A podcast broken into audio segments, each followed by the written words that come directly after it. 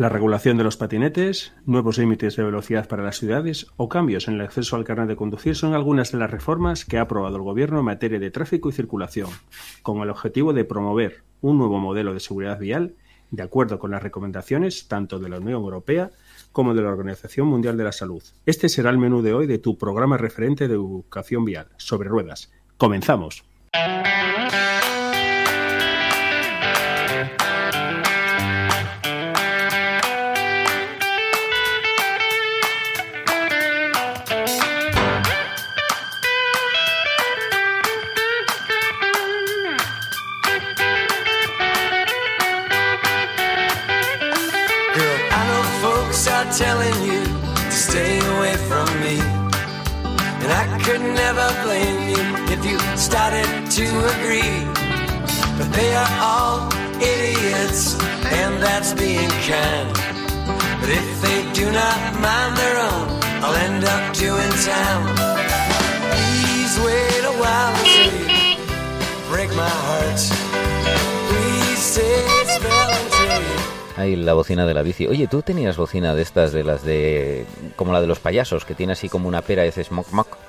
Eh, una con una vuelta y todo, ¿sabes? No, que, no de las rectas, sino las que todavía hacen más ruido. Ah, sí, ¿eh? Uy, eso, qué cornetilla. A mí tenía una en la bici, pero se me quedó un poco pocha, ¿sabes? Amigo Andrés, eh, bueno, nos has dicho de qué vamos a hablar hoy mm, y venga, ahí el primer pelotazo es el tuyo.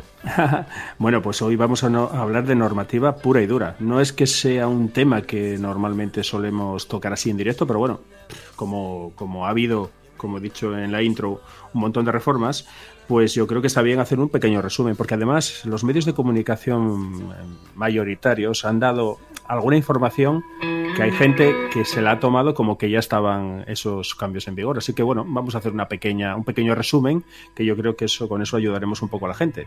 Así que cambios que están por ahí todavía para entrar, otros que van a entrar, otros que entraron. ¿Tiene algo que ver con la pandemia, el retraso? Mm, no, no, en este caso, en este caso concreto no, no, no, no podemos decir esto porque bueno, mm, fijaros, para hacer un poquito ese resumen, tenemos como cuatro situaciones administrativas, ¿vale? Por ejemplo, en noviembre del año pasado ya entraron en vigor unas cuantas, unas cuantas reformas, sobre todo las que hacen mención a cambios en el permiso de conducir, ¿vale? Luego hemos tenido otras que han entrado justo con el comienzo del año, el 2 de enero, sobre todo en lo que hacen referencia a la regulación de nuestros amigos los patinetes o vehículos de movilidad personal. Eh, hay otras que estando aprobadas todavía no van a entrar en vigor hasta el 11 de mayo, como es todo lo referente a los nuevos límites de velocidad en las ciudades. Ahí es cuando el sallo, ¿no? ¿No es lo de 11 de mayo, quítate el sallo o algo de esto? Sí, no sé. sí, sí. Bueno, creo, creo que es el 40, pero bueno, no está mal. un mesecito más. y luego ya por último, estas, el último grupo bastante, bastante potente, que ya hacen mención a una reforma de la ley de tráfico, pero que todavía están en tramitación. Y, de hecho hay algunas de ellas que algunos medios de comunicación, como decía, ya daban por hecho de que estaban implantadas. Sobre todo este tema de poder superar los 20 kilómetros por hora uh, turismos y motocicletas cuando eh, adelantan en vías que no sea autopista, ¿vale? Esa todavía está en vigor y hay mucha gente que daba por hecho que no. Como ves, son bastantes cosillas.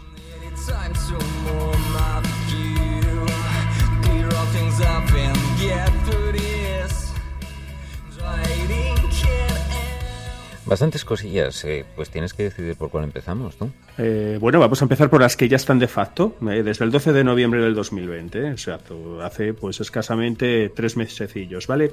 Sobre todo son cambios en el permiso de conducir, sobre todo en edad de acceso. Ya hemos hablado muchas veces que ya sabemos que para cada edad hay una edad para poder acceder a los, a los sucesivos permisos de conducir que tenemos en nuestro país, ¿no? Bueno, pues mm, los gobiernos mm, ya anteriormente querían ser ser un poquito sensibles.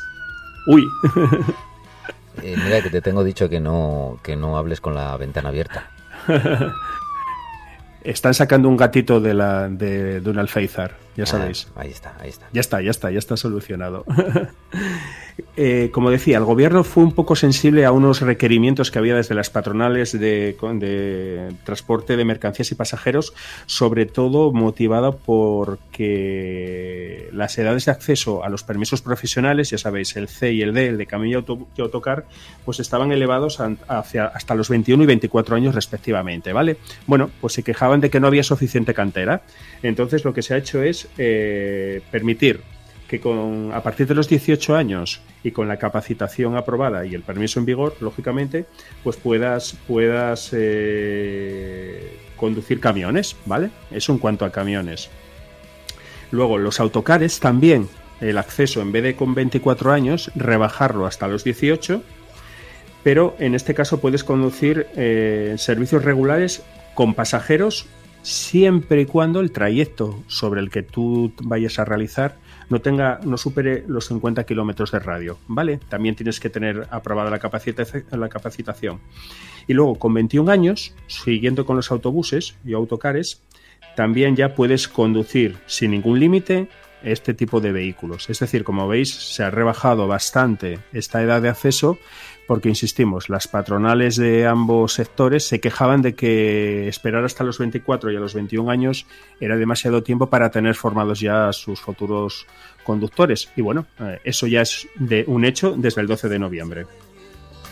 Y eso podrá suponer, por ejemplo, que veamos a partir de ahora más gente joven conduciendo autobuses, porque a mí se me hace se me hace raro ver a gente muy joven conduciendo algún tipo de estos vehículos. No sé, no, sé si a vosotros os ha pasado alguna vez. Sí, Pero eso es porque no has visto Robert, que Robert se conserva muy, muy bien. Saludos, Robert, si nos estás escuchando. saludo para él, sí, sí, sí. Y decías tú, mira este chavalín conduciendo. Fíjate, eh, y acaba de empezar, ¿eh? Siempre se lo decíamos, pero, pero para esto no había que ser así como un armario de tres cuerpos, para llevar 40, 50 toneladas.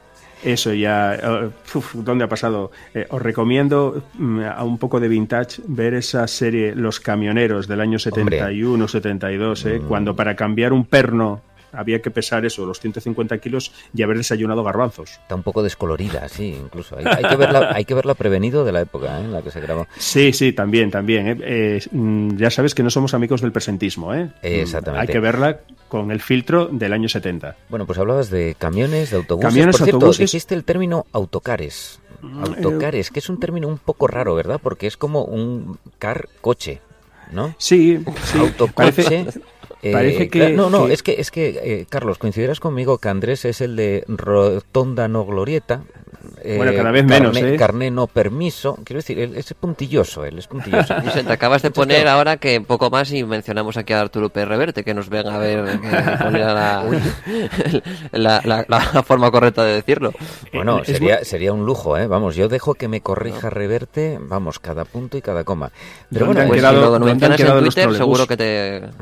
Pues en el autobús, bueno, podríamos decir colectivo, se llama en algunos sitios colectivo, se le llama guagua, ¿verdad? La línea, en línea, el coche de línea. El ómnibus.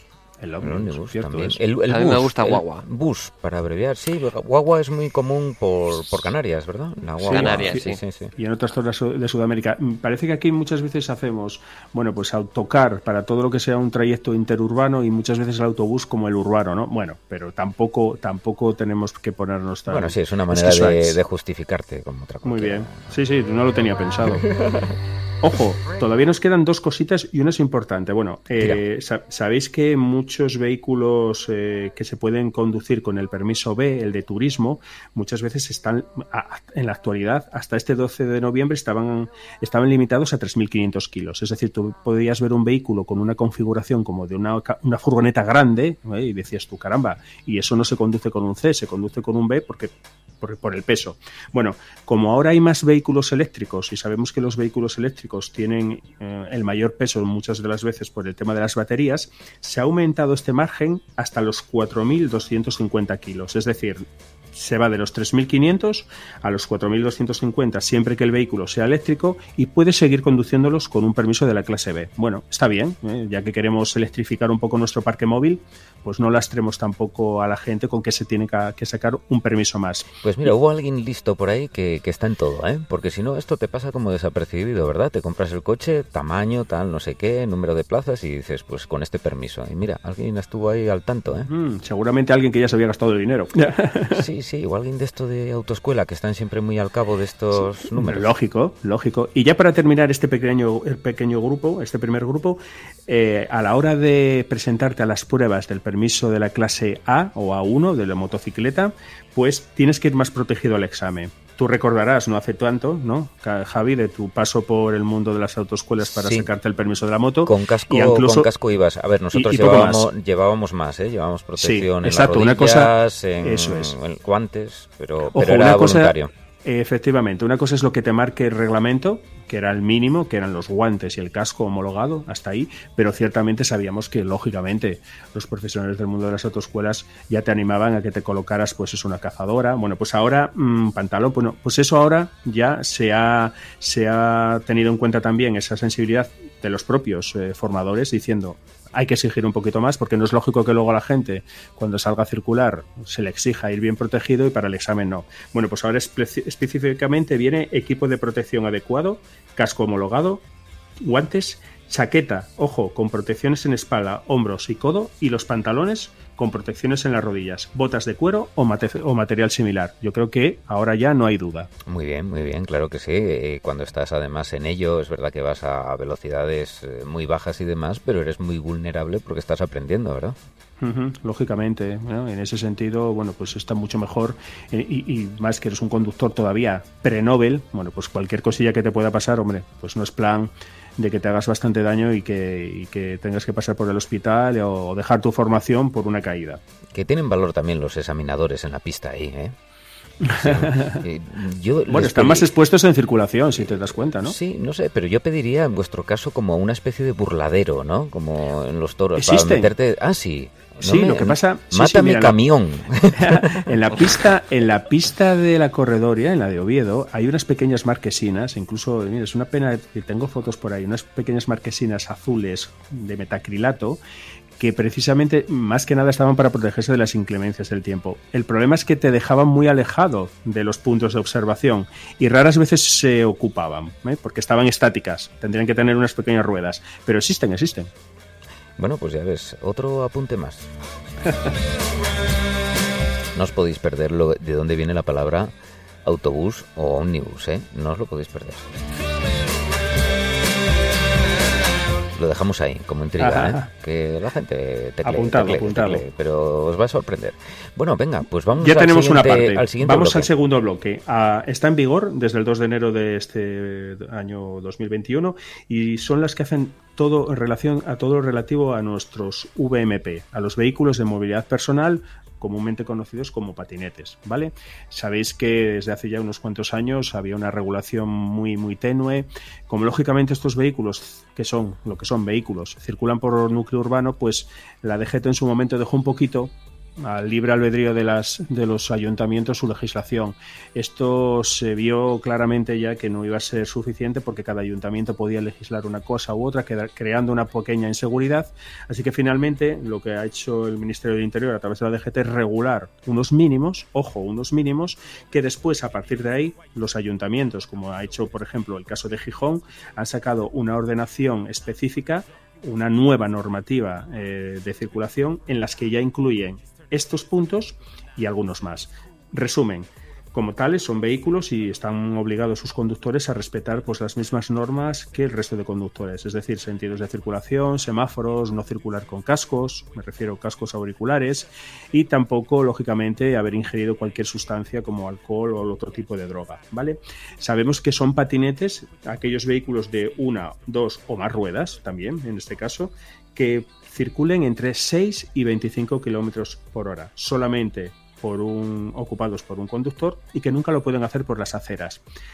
A partir de ahí, Lo única novedad que se ha impuesto es que eh, deben de tener un certificado de circulación, parecido a un certificado de características técnicas que tiene cualquier vehículo, ¿vale? Ahí tiene que venir la denominación comercial, la potencia, el peso, una serie de, indicadores para que sean fácilmente reconocibles para cuando se les haga una inspección o la policía local simplemente haga una intervención para ver si ese vehículo cumple una serie de características que sean fácilmente observables. Se está pensando, porque esto tiene dos años de carencia, ¿vale? Estamos en el 21, hasta el 2 de enero del 23 habrá que ir adaptándolos. Un código QR se ve que es lo más sencillo y los policías locales tendrán una base de datos en el que van a tener un manual de características técnicas que la DGT tiene que colgar en la red para saber si ese vehículo circula conforme a esas características. Parece un rollo así contado, pero es bastante más sencillo. Eh, por ejemplo, Andrés, mm, ahora que con todo esto que acabas de decir me viene a la mente, por ejemplo, gente que utiliza aplicaciones determinadas ilegales para aumentar la velocidad de más de la que está permitido en, en, las, características técnicas. Ahí entraría también ese código QR que dices, claro, eh, bajo el código QR, mm, digamos que sería como una especie de matrícula, ¿vale? A todos los efectos, una matrícula con eh, que mm, para identificar, digamos, un poquito, pero lo que lo que te lo que te va a dar son las características técnicas de ese vehículo. ¿Vale? Peso, maniobrabilidad, eh, baterías, todo, ¿vale? Y que luego ese, ese siga un estándar que ya está que estaría colgado, por eso digo que todavía no lo está, hay dos años, un poquito, bastante margen, para que los fabricantes eh, con la documentación a los futuros compradores les den esa información para que circulen pues dentro de esa legalidad, ¿vale? Es un tramo más. Lo que esta legislación de momento no marca es la utilización de casco, y la edad de acceso, ¿vale? Bueno, ayuntamientos como Madrid o Barcelona, que desde el año 2017-18 tienen ya una legislación al respecto, marcan los 15 años como edad de acceso a este tipo de vehículos. Me parece una edad adecuada porque coincide más o menos con la edad de los ciclomotores. Oye, pues, eh, ¿para cuándo un Fast and Furious en patinete? Porque me lo veo venir, ¿eh? Esto que estáis hablando de aumentar la potencia y demás, meterle turbo. Seguramente que en la India ya han hecho alguna película de eso. Podría ser. Oye, pues esto de los patinetes realmente se esperaba, se esperaba esta normativa, ¿verdad? Para que hubiera algo a nivel estatal, ¿no? Que creara un poco eh, algo homogéneo, ¿no? Porque cada ayuntamiento se iba adaptando y hay que decir que se adaptaban con la mejor voluntad seguramente porque veían un problema. Un problema se estaba yendo de las manos y, había que hacer cosas, ¿no? Entonces la, la Dirección General de Tráfico, igual un poco lenta. Igual, sí, ¿eh? no, lo decimos pues, claramente. Eh, me parece muy bien. Lentamente y, tenuemente, como Nunca dices mejor dicho. pues resulta que salió con esta legislación que falta hacía, ¿verdad? Sí, sí. Así que ahora ya los ayuntamientos tienen unos mínimos y progresivamente esto animará a que modifiquen sus ordenanzas, que en la mayoría de las casas tienen más de 20, 25 años, y ya puedan poner estos vehículos que, insisto, son un mix más dentro de la movilidad, que está muy bien y no hay por qué eh, denostarlos ni pensar que sus conductores son todos unos descerebrados. Para nada. Muy bien. Bueno, pues ya continuamos con las que van a entrar en vigor el 11 de mayo, que ya están ahí, ahí. Bueno, fijaros. ¿Y el examen para cuándo? ¿Y el examen dentro de tres meses. no, no, no hay por qué examinar. Tanto examen, tanto examen. No, bueno, un examen teórico de estos, de lo que estamos diciendo aquí en Radio al Cuadrado, en el programa sobre ruedas. Yo creo que con si la todos... Gente atenta todos nuestros oyentes eh, leyeran mm, con suficiente atención nuestra revista de cabecera Tráfico Seguridad yo creo que no haría falta exámenes, ¿eh? porque incluso ya hay exámenes dentro. La verdad es que sí, mira, yo lo recomiendo a los alumnos que están en tema de sacarse el carné y todo esto, eh, la revista, bueno, también recomiendo el sobre ruedas, ¿eh? Mm, Oye, que igual, a ver, lo que pasa es que no, no dais nota en la DGT, o sea, es apto o no apto, ¿sabes? Entonces, decir, mira, tú panota, tú léete esto, panota. Claro, eso ya no llega, ¿no sabes? Bueno, venga, habrá que hacer un, sí, una especie Pero bueno, aunque sea porque, porque es ameno, es ameno. Y los gráficos, las infografías, oye, muy bien explicado todo. ¿Qué pues sería de nosotros sin, sin ese suplemento anual de conducir en invierno? Exactamente, ¿eh? y el de verano, hay dos, ¿eh? Mira, yo, antes los guardaba, ¿sabes? Bueno, guardo muchas, ¿no? Pero ahora ya no guardo todas, guardo algunas eh, especiales, ¿no? Que me han llamado la atención, como por ejemplo cuando salgo de moto, que me, hmm. Eh, implica más o demás. Pero fíjate, el de invierno y verano, que siempre lo guardaba, ahora digo, si lo van a sacar el año que viene otra vez. Claro, es que es muy difícil, es muy difícil lanzar novedades, salvo que la presentación sea mejor, un poquito más cuidada, porque al final eh, pocas cosas cambian. Pero bueno, ahí está. De todas formas, siempre lo leemos, ¿eh, Andrés? Claro que sí. Yo siempre lo miro, siempre, siempre, siempre, siempre, Sí, está muy bien.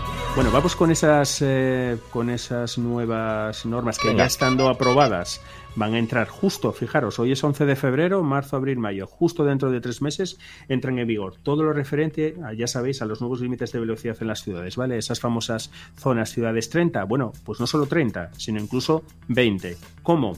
En aquellas vías en las que las calles estén unificadas, calzada y acera, que normalmente suelen ser zonas casi o peatonales o semi-peatonales, en las que no hay una diferencia física entre la acera y la calzada, bueno, pues ahí todos los vehículos no pueden circular, o sea, la, la limitación de velocidad será 20 kilómetros por hora, ¿vale? Para aquellas vías en las que haya un solo carril por sentido, la mayoría de las ciudades, bueno, pues ahí 30 kilómetros por hora. Y en el resto que no se cumplan ninguna de estas dos características anteriores, seguirá el límite genérico de hasta ahora en la zona urbana, que serían los 50 kilómetros por hora. Eso es lo que va a entrar en vigor, sobre todo para asegurar un poquito esa, pues esa beneficiar un poquito más a esos colectivos vulnerables como podemos ser los peatones o los conductores de VMP o VPM o bicicletas, porque siempre se ha dicho que a 50 kilómetros por hora un atropello las posibilidades de sobrevivir son muy escasas, a tan solo 50 kilómetros por hora. A 30 kilómetros por hora, bueno, pues los porcentajes se invierten y pues la mala suerte de que nos atropellen, nuestras posibilidades de sobrevivir son mayores. Así que bueno, más despacito, más seguros. Y sabíamos además por estudios en otros países, ¿verdad?, que cuando se unifica el espacio hay gente que le transmite más inseguridad, pero que hay menos accidentalidad realmente. Hay menos accidentalidad y hay cosas que permiten a los, a los ayuntamientos hacer como configurar los cruces de otra manera e incluso eliminar los semáforos. Y esto no es una locura. Ya hay ciudades en el mundo con un poquito más avanzadas en ese sentido. Eh, incluso hay algunas en España, en el País Vasco, en el que gracias a esta disminución general de la velocidad en el casco urbano, hablamos del casco urbano, han podido sustituir muchos de esos cruces que antes se consideraban un poquito peligrosos cuando la población se conciencia y circula un poquito más despacio. Así que, bueno, un beneficio para todo. Menos para los que fabrican semáforos. Seguramente sí, pero los podremos reciclar sí. en algo, ¿no? En pasos de cebra. Reflectantes. Mira, a ver si ya otro gato. Otro gato. Sí, es que ya sabéis que cada vez que, cada vez que piensas mal hay un gatito que no que sufre. Sufre, sufre mucho. ¿Y nos queda un bloquecito? Nos queda un bloquecito, sí. Bueno, eh, como os he dicho, eh, estos son eh, una reforma que, que aunque sí, ya hay un pequeño, una pequeña aceptación por parte del Congreso. Bueno, sabéis cómo se, cómo se cambian las leyes en nuestro país, Congreso, Senado, vuelve al Congreso. Bueno, pues ahora digamos que está en un espacio intermedio, ¿vale? Y estas reformas eh, son de mayor calado porque afectan directamente la ley de tráfico y qué, seguridad. Qué optimista me pareces tú, ¿no? Diciendo, ya, saben, ya sabéis cómo se tramitan las leyes en este país. Van para aquí, para allá, para allá, para allá. El, que quiera, que, nosotros damos el punto, luego que cada uno, pues eso, que vaya Eso, cada uno que busque de qué viene autobús. Y aparte, y después, cómo es el régimen de aplicación o de aprobación de, leyes, proyectos de ley. Una tarde muy animada. Anda, venga, intenta hacer ameno este último bloque. Este último bloque es, eh, hace referencia sobre todo a todo lo que tenga que ver con la ley de por puntos, ¿vale? Ya sabemos que en nuestra página web de la www.dgt.es tenemos un apartado en exclusivo sobre todo este tema de este saldo de puntos y cómo aquellos que cuando no lo hacemos bien nos detraen puntos, ¿vale? Por ejemplo, el tema del móvil. Sabemos que estamos muy sensibilizados con el tema de las distracciones. Son cada vez, ya han llegado a ser el primer, el primer eh, tema dentro del ranking de accidentalidad, el tema de las distracciones asociadas al uso del móvil. Van a pasar pues de 3 a 6 puntos y de 200 a 500 euros, ¿vale? Ya no es una broma ahora. Bueno, pues eh, a partir de que se apruebe a lo largo de este año, pues eh, habrá una, una, fuerte incremento en la retirada es que, de puntos. Andrés, cuando dices estamos mm. muy concienciados, yo entiendo que está muy concienciada la Dirección General de Tráfico, pero hay una gran parte de la población que no. No, o sea, es, te- eh, es constante. No me, lo, no me lo creo ni yo, ya. Claro, es que tú fíjate que, que si vas, por ejemplo, algún día por la autopista, por decirte algo, en autobús, o por la ciudad en transporte público, es decir, para tener una visión desde más arriba, ¿verdad? Y que no vayas conduciendo, que puedes ir atento al tráfico, se ve a demasiada gente, ¿verdad? Con el Sí, móvil. sí, sí, sí. Eh, me da igual, eh, lo he visto hasta en moto, lo he visto en bicicleta, lo he visto, por supuesto, en coche, ¿no? Eh, con el móvil y que no es de esto de llego ahora, que no se puede hacer. No, no, es que encima estoy hablando de, de lo que decía Demócrito en su discurso de no sé qué, ¿no? Sí, no, no, Bueno, con el móvil sí. o cualquier otro tipo de distracción. Es decir, hablando Sí, con es cualquier copiloto, dispositivo, pero bueno, mirando- Al final, Pero sí, bueno, sí, ya sabemos final sí. que es una prolongación de nuestro brazo, el teléfono móvil. Entonces, sí, en ese sentido no hay problemas. Pero bueno, a ver si, a ver si así, de esa manera, no sé, podemos hacerlo mejor. Tema de cinturones, aunque os parezca mentira, cascos y sistemas de retención infantil, lo mismo, de un aumento de 3 a 4 puntos, ¿vale? El tema de los antirrádares, eh, que parece que, ya- aunque ya está legislado, hasta ahora puedes tenerlos, pero si justificabas que no lo estabas utilizando, no había sanción. Bueno, como esto es un coladero también, pues ahora simplemente la instalación, pues también lleva aparejado tres puntos y 200 euros de sanción económica. Y el tema del límite de velocidad, como decía, sabemos que actualmente, todavía hoy en día, si circulamos por debajo de un límite de velocidad de 80, por ejemplo, y vamos detrás de un vehículo que va notablemente más despacio, los conductores de turismos y, y mo- y motocicletas podemos aumentar hasta en 20, es decir, podríamos en esa maniobra de adelantamiento superar esos 80 20 kilómetros más hasta 100 para adelantar, ¿vale? Bueno, esto que parece que crea alguna cierta controversia, bueno, pues se va a eliminar, ¿vale? Se ha considerado que no se aplica normalmente bien por parte de los conductores, sino que es como una especie de margen de 20 kilómetros en todas las circunstancias. Y bueno, se quiere acabar un poquito con esa práctica. Ciertamente ha sido rebatida esta propuesta, ¿no? Yo creo que se hacía igual un poco mal uso. Por ejemplo, tú hablabas de gente que adelantaba por autopista a 140, ¿no? Ahí no se puede. O sea, Claro. si, si el vehículo anterior va al límite, o vas por una vía que puedes ir a 80 y el límite es 80, tú no puedes pasar a 100, ¿no? Sí, eso es lo que pasa, eh, que muchos vehículos va, va- el vehículo va a 90, pero el que va atrás pues le parece poco y dice, bueno, 90 y 20 más 110 y te adelantaba, ¿vale? Pero Entonces, si bueno, en 90 ese es el límite, es que Claro, no puede no ir a más. Entonces- Exacto. Bueno, es muy, Perdón, era muy re- dicho, ¿qué dije? ¿En autopista 120? No, 120 y que se ponían a 140. Eso Sí, no sí, sí. Y nunca, bueno, y aparte, ese tipo de vías no se puede, eso simplemente son las carreteras convencionales que no sean ni autopistas ni autovía.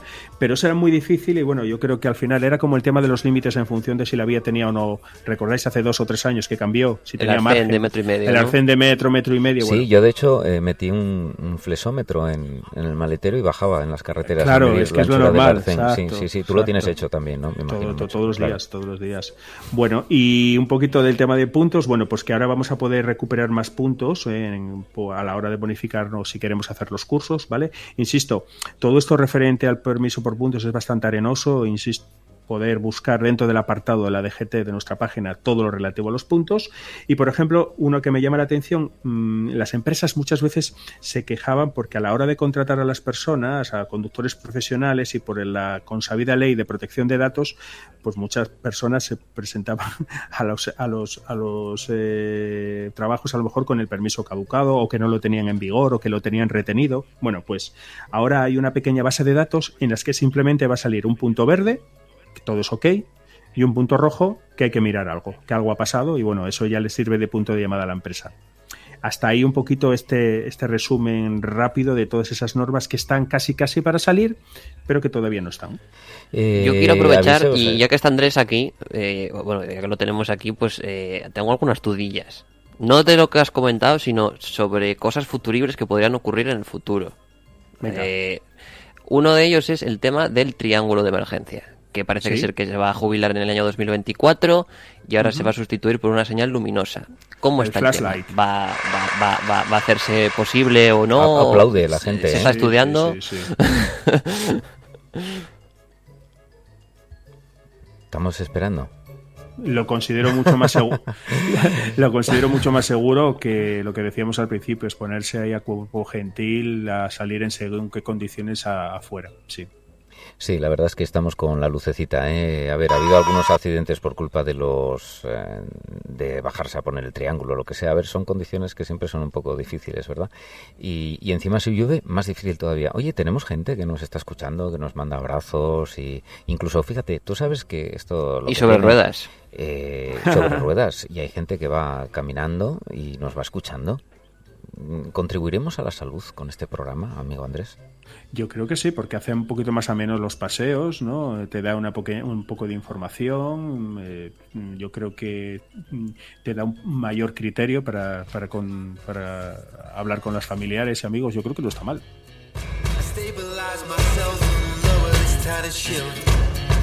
Pues nos vamos a ir despidiendo, despidiendo de nuestros oyentes, de los que conocemos, de los que no conocemos, de Lupe, porque, porque tenemos oyentes y Lupe.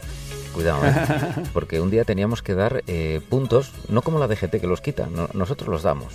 Cuantos más kilómetros hagas escuchándonos, como con el Pokémon Go, más puntos. ¿Qué, te parece? Bueno, pues eh, difícil, difícil que no ganas el Lupe, ya te digo. Mari Carmen también está ahí, también está ahí. Saludos, saludos. Bueno, pues eh, Omnibus, que viene de un señor, viene de un señor que tenía una tienda, Monsieur, Monsieur, Monsieur Omnes. Monsieur Omnes. Entonces allí hicieron una... Monseigneur. Yo, yo qué sé, tú, tú que sabes eh, francés, eh, Monsieur, Yo ni ¿cómo, idea. ¿cómo se dice? No, ni idea, ni idea. no, será, yo, yo qué sé. yo solamente en árabe. Oye, bastante tenemos ejemplo. con el inglés, lo que pasa que, claro, bus, bus, dices tú, pues era bus stop. Mira tú qué película, pues eso era América.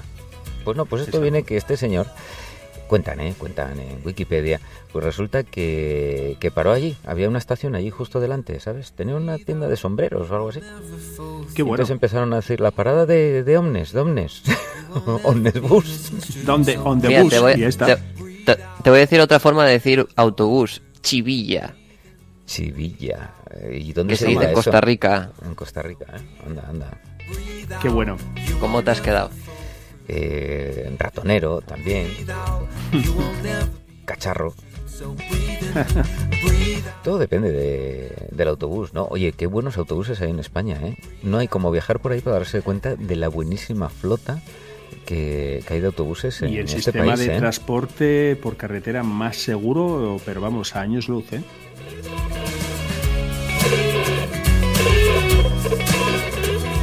Y que vas saludando ahí a la gente desde arriba.